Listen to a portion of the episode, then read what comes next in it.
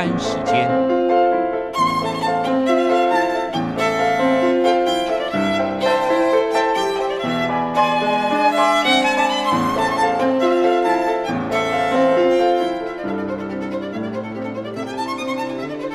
由天安门学生运动领袖王丹主讲。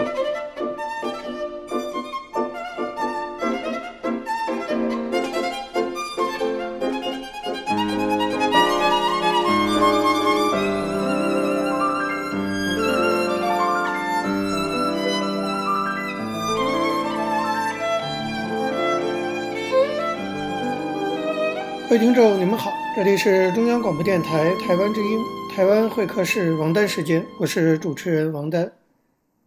我们进行的第一个栏目是大陆实时评论，在这个栏目中呢，我们继续要跟大家讨论目前在中国正在扩散的这个武汉肺炎啊，也就是新型冠状病毒所带给我们的一些思考。那么上一周啊，我们谈到这个武汉市长周先旺。事后呢，在疫情扩散以后所做的一番自我辩解啊，那段话我觉得非常值得拿来推敲和分析，因为其中呢反映了很多中国体制上的问题。你比如说，按照周先旺的说法哈，那么其实武汉市政府很早就获得了相关的疫情比较准确的信息，而且呢，应当比当时官方媒体披露的还要详细。换句话说。他们应该知道问题比官方媒体报道的严重得多，但是呢，这么重大的疫情啊，按照周新旺的说法，没有获得授权，所以不能够公布。那么我们就要问了，这个所谓的授权，授权方是哪里？那么后来我们才知道，居然呢，要不要公布疫情，是需要中国的国务院召开常务会议才能够拍板决定。其实了解。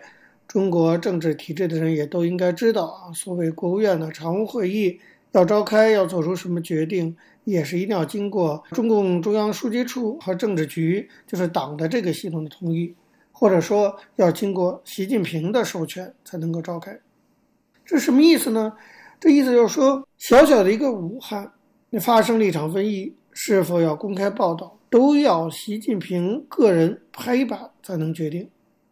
中央最高独裁者不讲话，地方政府宁可瞒报，也不敢公开信息。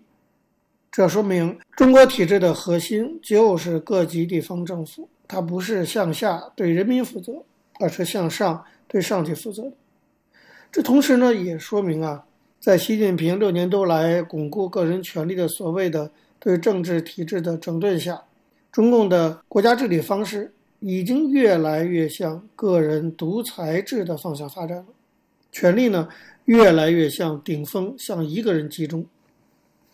这样的一个个人独裁制啊，它的重大弊病我们都知道非常的多，其中就包括遇到重大事故需要等待层层上报报到习近平那里才能够确定应对措施。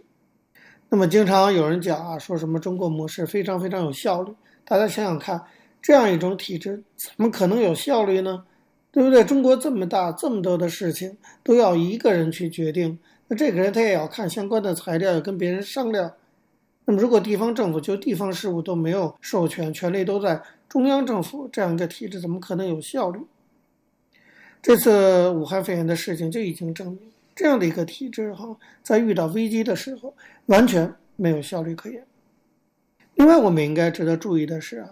按照武汉市长周先旺的说法，说要到了元月二十日前后，在中央那个层级才开始拍板定调以后，所谓地方政府的工作，它叫做才主动多了。换句话说呢，才被真正的授权进行疫情的防治工作。那么问题就来了，十二月八号发现第一例疫情，到一月二十号之间，长达将近一个半月的时间，为什么地方政府一直没有得到中央政府的授权，中央政府去哪儿了？现在回顾一下哈，时间线索，我们当然知道中央政府去哪儿了。习近平去旅游了，他去了昆明，一个风光秀丽的冬天的时候非常暖和的一个地方。说是去考察，我看就是去度假去了。那么在这个度假期间，他当然会收到湖北和武汉的情报，但是显然习近平他没有积极处理，这就是典型的政府不作为。这个政府从他的最高领导人那里就是一种不作为的态度。中国有个著名的维权律师邱延义就针对这个问题指出，他说这是对人民的严重的犯罪。的确，我觉得这个其实就是一个犯罪行为。中国这个体制的最大的问题在于说，权力在最高领导那里，问责却不可能追究到那个层级。地方政府要承担责任，但是在很多问题上又没有权力。这样的一个体制，什么体制呢？它就是一个权力与责任完全不对称的这样一种体制。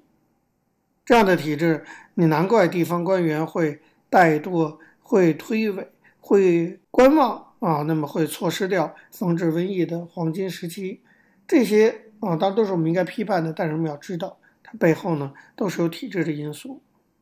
这场瘟疫啊，其实等于撕下了中国模式和所谓的这个举国体制的假面具。他告诉我们说，所谓中国模式，所谓举国体制，顺利的时候也许可以什么集中力量办大事，但一旦不顺利。一旦遇到灾难，一旦遇到突发的状况，它很可能在最关键的时刻，这个体制就会失灵，并且带给全国灭顶之灾。那么这次武汉肺炎就是这样的一个标准的例子。另外一方面，哈，我们也要看到这次呃武汉肺炎的事情发起之后，网络上可以说是群情汹涌啊。大家还记得，就在这之前不久，中共元老何长工的孙媳妇儿，哈，我们稍微扯远一点，一个红三代的成员高露。竟然开着奔驰啊，高级的车进入到故宫，然后高调在微博上发出照片，这种嚣张行为当然立刻在网络上引起了轩然大波。就连一向为当局辩护不遗余力的《环球时报》的总编辑吴锡进，都承认说，这不仅是炫富，而且是在炫特权。这样的炫特权当然引起了公愤，当事人现在已经躲去美国了，但是相关的讨论呢，仍然洪水一样的在网络上泛滥。当局一开始也曾经试图啊，通过删帖等传统的方式压制舆论，但是看到群情激愤，也只有睁一只眼闭一只眼了。那么红二代、红三代他们炫富、炫特权，这其实并不是什么新鲜的事情，我们也见了很多了。但这次引起的舆论反弹好像特别大，我觉得这是非常值得观察和分析的地方。你可以说，真是天下苦秦久矣，大家心中积累的这种。不满和怨愤可以看得出来是非常多的。那么这次武汉肺炎呢，当然群情更加汹涌哈，那个网络上的反响更加强烈。那么这一大一小两个社会事件的发生导致的舆论的这种发酵，说明了哪些问题？首先呢，我觉得外界一向认为说中共啊越来越加强对于社会，包括对网络的管制。那么中国的公民社会没有发展的空间，其实事实证明并非如此。当然，可能更敏感的一些事情，比如说六四啊，啊，比如说那个习近平的腐败问题啊，这些可能被控制得非常严格。但是对有关民生的一些事情，肺炎，只要是真的严重挑战到中国人的忍耐底线的事情，只要是引起群情激愤的事情，那么以中国之大，当局要想控制，恐怕是不可能的，因为这样的事情并非政治敏感，所以网民的恐惧度也会比政治议题的讨论小得多。那么相对而言，要压制它，成本也会更大。所以我意思很清楚，就是说，这次的事情让我们看到了什么呢？看到一点，就是不管当局如何严格的控，网络的舆论还是会在中国的社会发展中起到重大的作用。好，各位听众，关于武汉肺炎事件的评论呢，我们就先到这里，下周继续再跟大家讨论。这时间关系，讲到这里，我们休息一下，马上回来进行下一个单元。我曾经问个不休。你何时跟我走？可你却总是笑我一无所有。我要给你我的追求，还有我的自由。可你却总是笑我一无所有。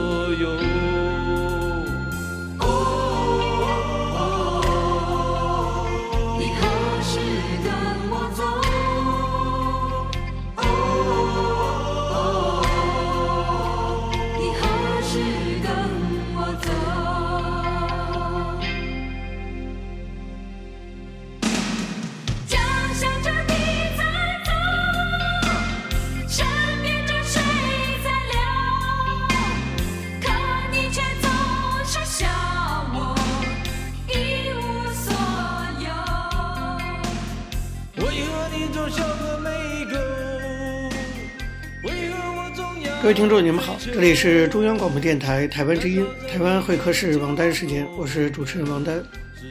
我们接下来进行的是历史回顾专栏，在这个专栏中呢，我们要根据一些当事人的口述历史，回顾一下中国改革开放走过的历程。我们根据的是欧阳松等主编的《改革开放口述史》一书。延续上周内容啊，我们继续。介绍，那么中央财经领导小组原任的这个副秘书长兼办公室主任曾培炎，对于中共的西部大开发战略这一个政策的提出和实施过程的回忆。一九九五年，陕西、甘肃两省遭受严重旱灾，江泽民去考察。十二月二十五号，他听取了甘肃省委省政府的工作汇报，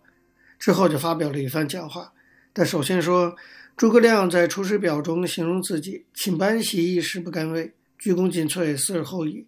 我对这句话是很赞赏的。我们的现代化建设和民族振兴大业还任重道远。江泽民说：“我们的各级领导干部都应该自觉发扬这种奋斗精神和奉献精神，加倍努力的工作。”在会上，江泽民指出，西部地区历史文化悠久，为缔造辉煌的中国古代文明做出过巨大贡献。近代以来，为实现祖国独立，西部地区人民为中国人民的解放事业做出过巨大的历史性贡献。中国很多民族聚集在西部，长期的文化交流与和睦相处，形成了民族大团结和共同进步的优良传统。西部地区蕴藏着各种丰富的自然资源，是中国有待全面开发的重要资源基地，也是中国二十一世纪经济全面振兴的重要依托，还是巩固国防的军事战略要地。在会上，江泽民说，中央对西部地区发展的大政方针，就是到下世纪初要开始朝着逐步缩小东西部地区差距的方向前进。到下世纪五十年代，西部地区同全国其他地区一样，基本实现现代化。他要求全党，特别是在西部地区工作的中共干部，要为实现西部地区未来发展的光明前途而奋斗不已。江泽民说。到了包括西部地区在内的全国各个地区都基本实现现代化，我们这几代人就为祖国、为民族立下了不朽的历史之功，我们就无愧于我们的先人，无愧于我们的革命前辈，也无愧于我们的后人。江泽民在这篇讲话中啊，虽然还没有像后来那样使用“西部大开发”这样的具体的提法，但可以看到，促进西部地区加快发展已经成为当时江泽民认为的重大任务。后来，江泽民在不同场合多次谈到了加快西部地区发展问题。比如说，一九九六年三月两会期间，他在参加八届全国人大四次会议青海代表团的讨论时就说：“青海省和其他西部地区是我们的前人还没有来得及全面开发的地区，我们今天就是要做好这些前人还没有来得及做好的事业，为后人的发展打下更好的基础。”再比如说，一九九七年八月五号。江泽民在一份关于陕北地区治理水土流失、建设生态农业的调查报告上就批示说，经过一代一代人长期的持续的奋斗，再造一个山川秀美的西北地区，应该是可以实现的。就这样，经过几年的酝酿，一九九九年三月三号，江泽民在九届全国人大二次会议和全国政协九届二次会议的党员负责人会上做了一番讲话，正式提出了西部大开发的战略思想。这时候，曾培炎已经担任了国家发展计划委员会的主任和中央财经领导小组的副秘书长。他得知江泽民这个讲话的内容，也是在这次会议的几天以后。那是大概三月十三号的下午。曾培炎作为国家发展计划委员会主任和纪委的相关负责人，正在研究工作。这个时候，中央办公厅主任曾庆红打来电话，他说：“江泽民同志几天前有个重要讲话，请你看一下。”其中关于西部大开发一段论述，你们要做些研究。随后，他还用特急件把讲话稿传给了曾培炎。曾培炎注意到的讲话中啊，江泽民用了很长一段话来阐述西部大开发的问题。江泽民说，中央已经明确了加快中西部地区开发的方针，并且把扩大国内需求作为促进经济增长的主要措施，实行积极的财政政策。这对于加快中西部的发展是个很好的时机。西部地区那么大。占全国国土面积的一半以上，但大部分处于未开发或荒漠化状态。西部地区迟早是要大开发的，不开发，我们怎么实现全国现代化？中国怎么能成为经济强国？美国当年如果不开发西部，它能发展到今天这个样子吗？江泽民说：“从安排全国众多的劳动力，为他们找到力所能及的广阔的就业出路来说，希望也在中西部，特别是西部地区的大开发上。”他认为，西部地区一旦加快步伐，加大力度，全面开发起来，搞水的搞水，种草的种草，栽树的栽树，修路的修路，开矿的开矿，搞农业的搞农业。那就可以安排成百万、成千万的劳动力。他认为这是我们发展的大战略、大思路。在讲到西部大开发的时候，江泽民说：“请大家进一步思考这个问题，特别是有关部门要加强研究、统筹规划，提出大开发的实施步骤、政策、办法和组织形式等。按照中共的规划呀，二十一世纪到来之前，中国已经实现了现代化建设所谓三步走战略的第二步战略目标。”开始准备向第三步战略目标迈进。这个时候，发生了亚洲金融危机，中国面临着巨大的挑战。在这之前，江泽民几乎每年都要谈到西部开发。这一次，在各省区市主要负责人参加的会议上，正式谈这个问题，而且强调是大开发，用了“大”这个字啊，显然有他很深入的考虑。这篇讲话呢，等于向全党和全国发了一个明确的信号。说开发西部将成为中国二十一世纪的重大战略决策。当时人大政协两会已经接近尾声，曾培炎那时候想的还主要是两项工作。作为国家发展计划委员会就是纪委主任，他考虑的一个是如何扩大内需，应对亚洲金融危机；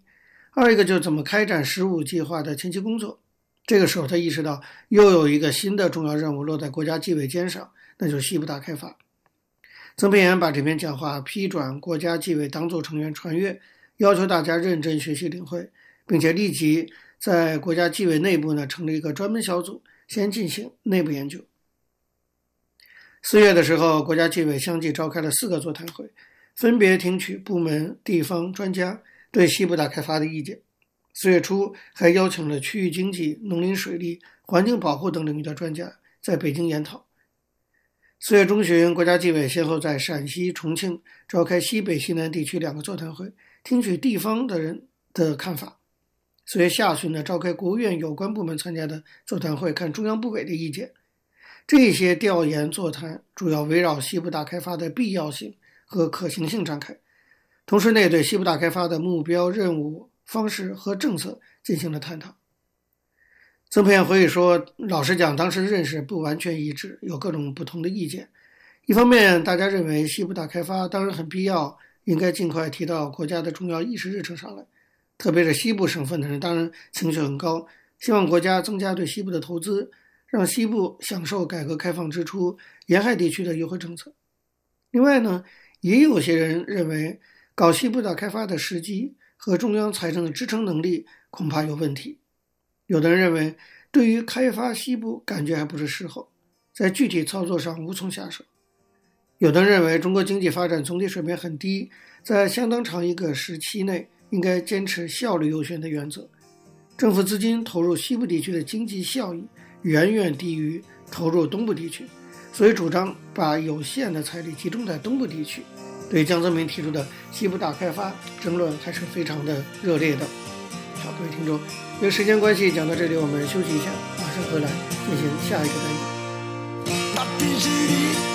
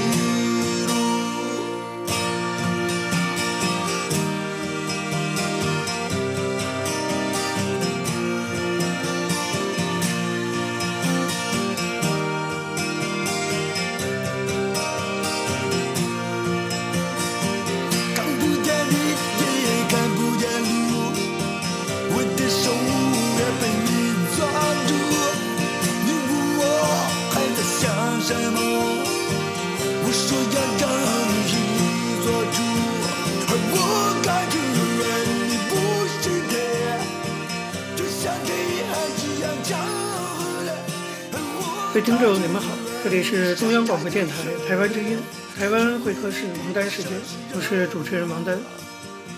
在今天的台湾经验专栏中，我们要向大家继续介绍一位台湾重要的政治人物，原高雄市长陈菊。我们希望呢，从他的人生经历中啊，可以让大家看到台湾曾经走过的一段历史。我们依据的是张丽佳的《台湾局艺术》。延续上周内容，我们继续介绍到，当陈菊在劳委会主委任内，爆发了高雄捷运的太劳事件。当时呢，政府也组成了调查小组。到餐厅去跟抗争的太劳对话，劳工推派代表一个个来跟调查委员谈，讲他们的抱怨不满，也提供了薪资单等书面资料。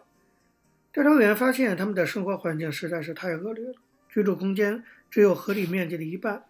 因为小便池不够用，上厕所必须排队，洗澡的地方连一扇门或者遮蔽的东西都没有，菜色既差又少，有人怀疑根本是隔夜的馊饭。也有劳工控诉说，晚一点回来就被管理人员用棍子甚至电击棒殴打。管理问题显然是这个事件最大的爆发点。后来在台大教书的刘进兴就指出，他最不能接受的就是宿舍内发行代币，强迫消费；其次是强迫储蓄。令他觉得不可思议的是，即使是在宿舍里也不准打手机，而且禁止太劳听收音机，这是企图断绝他们跟外面的联系。让他们不能听外劳节目，也无法向专线电话申诉。调查小组后来的报告认定，这起事件不是暴动，而是外劳基本权益受侵害、劳动条件未获保障、雇主不当管理、卫生环境欠佳等不人道的做法引发的抗争。雇主高雄捷运公司明显违反就业服务法，负责管理的华盘公司与坊间业者收费行情仍有一段价差。是否涉及利益输送，影响外劳权益，应由检调单位介入调查，依法处理。那么在政府这方面，当然也有责任。调查小组的报告指出，曾于民国九十四年二月及九十四年八月间接获外劳投书，并派员了解的高雄县政府劳工局，没有能够及时处理，防范事件于未然，恐有涉嫌怠于职守。此外，高雄县与高雄市政府劳工主管机关。事前或事后均未能积极作为，衍生外劳管理管辖权责争议，让外劳长久以来的不满没有能够获得解决。调查报告说，发生此一不幸事件，两县市政府实难究其责。而中央主管机关的劳委会，就是陈局这边，未能明确划分外劳管理的地方主管机构权责，加上配置人力不足，只能以抽访方式办理查案。没有能够落实督导地方主管机关的管理工作，应该负督导不周的责任。换句话说，调查小组认为，雇主高捷公司管理的华盘的公司当然要负最大的责任，但高雄市政府也难辞其咎。而劳委会呢，则是督导不周的疏失，谈不上责任。调查小组也发现太劳遭受种种不人道的待遇，这些发现让陈局相当的震惊。他回忆说。这样无法无天的压迫，严重违反我常年的人权理念，居然发生在民进党所执政的现实，几乎是我没办法想象，也完全无法忍受的事情。令人如此羞愧的压迫人权事实，对我的震撼与挫折，只有当年的美丽岛大使可以比拟。调查小组立即提出了一些限期改善的措施，陈局呢也指示幕僚打电话拜托高雄县市，表示无论未来调查结果是谁的责任。环境脏乱等不人道的问题应该优先解决。高雄县市府都相当的配合，基本的环境卫生即刻做了处理。高雄市政府后来也安排太劳进驻生活条件较好的职训中心。陈菊担心这件事情伤害台湾的国际形象，可能造成台湾与泰国外交关系的紧张，对台湾将是很大的伤害。在这样的冲击下，他就开始思考，为了国家，为了他自己的理念，是不是应该。他自己出来为高捷太劳人权事件下台负责，叫做给台湾一个停损点。其实啊，高捷太劳事件刚爆发的时候，陈菊本来想的很简单，他把太劳抗争当成一般的外劳人权事件，不论发生在哪个县市，所有的处理模式都没有什么不同的。最重要的就是优先改善不人道的待遇，让冲突赶快落幕，不要再拖延或扩大下去。因此呢，必须优先改善劳工生活待遇，厘清责任。不过，整个太劳事件的处理却纠缠着太多复杂的政治，意外燃烧出来的烽火已经是一发不可收拾。外界的政治权谋与媒体操作，让向来谨慎的劳委会如履深渊，处理过程是步步为营，生怕被误会为刻意斗争。高雄市政府冲着市府劳工局开刀，但是尽管陈局啊再怎么小心，还是难以杜绝外界的流言。光是劳委会要求高级公司立即改善太劳待遇，否则可能被冻结外劳配额，就让有些人猜测说，他是不是为了市长选举，故意将外劳挡住，让高雄捷运工程延宕。其实只要高捷依法改善，根本没有冻结外劳的问题。所以类似的这种荒谬的流言，反映了当时剪不断理还乱的那些种种的政治背后的一些复杂的事情。那么，对于太劳抗争事件意外衍生出来的政治上的这些事情，陈菊一点办法也没有。他回忆说：“当面临整个太劳事件的时候，我不可能先想到选举，只会想到一千多人在那里受苦，想到我自己的人权价值，想到我五年来为维护外劳人权辛苦建立的种种努力，一夕之间似乎都化为乌有了。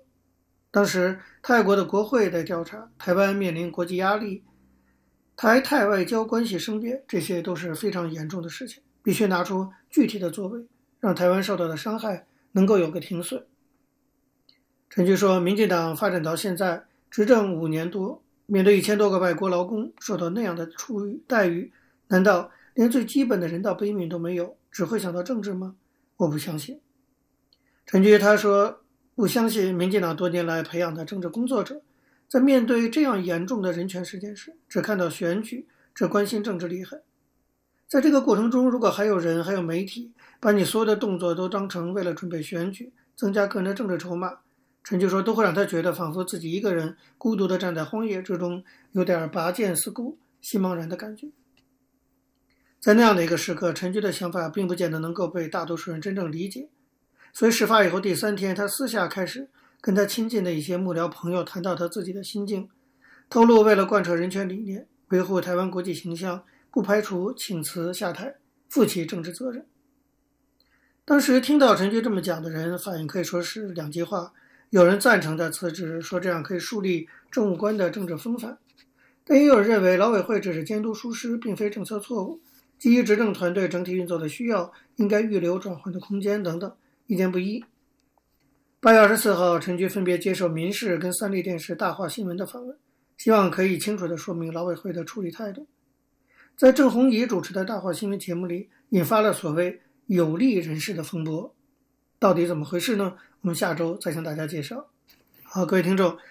由于节目时间的关系，今天的台湾会客室王丹时间到这边结束了，非常感谢您的收听。如各位听众对我们的节目有任何的指教，可以写信到台湾。台北市北安路五十五号王丹收，或者发电子邮件信箱到八九六四 @rti dot org dot tw 给我，我是王丹，下次同一时间再见。没有烟抽的日子，没有烟抽的日子，我总不在你身旁，而我的心里一直。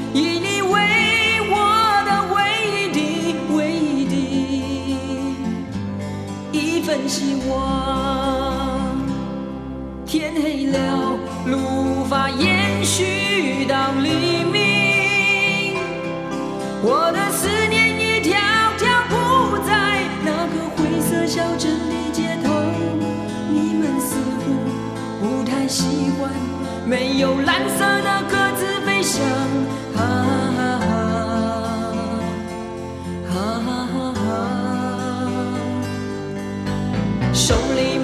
烟，那就画一根火柴吧，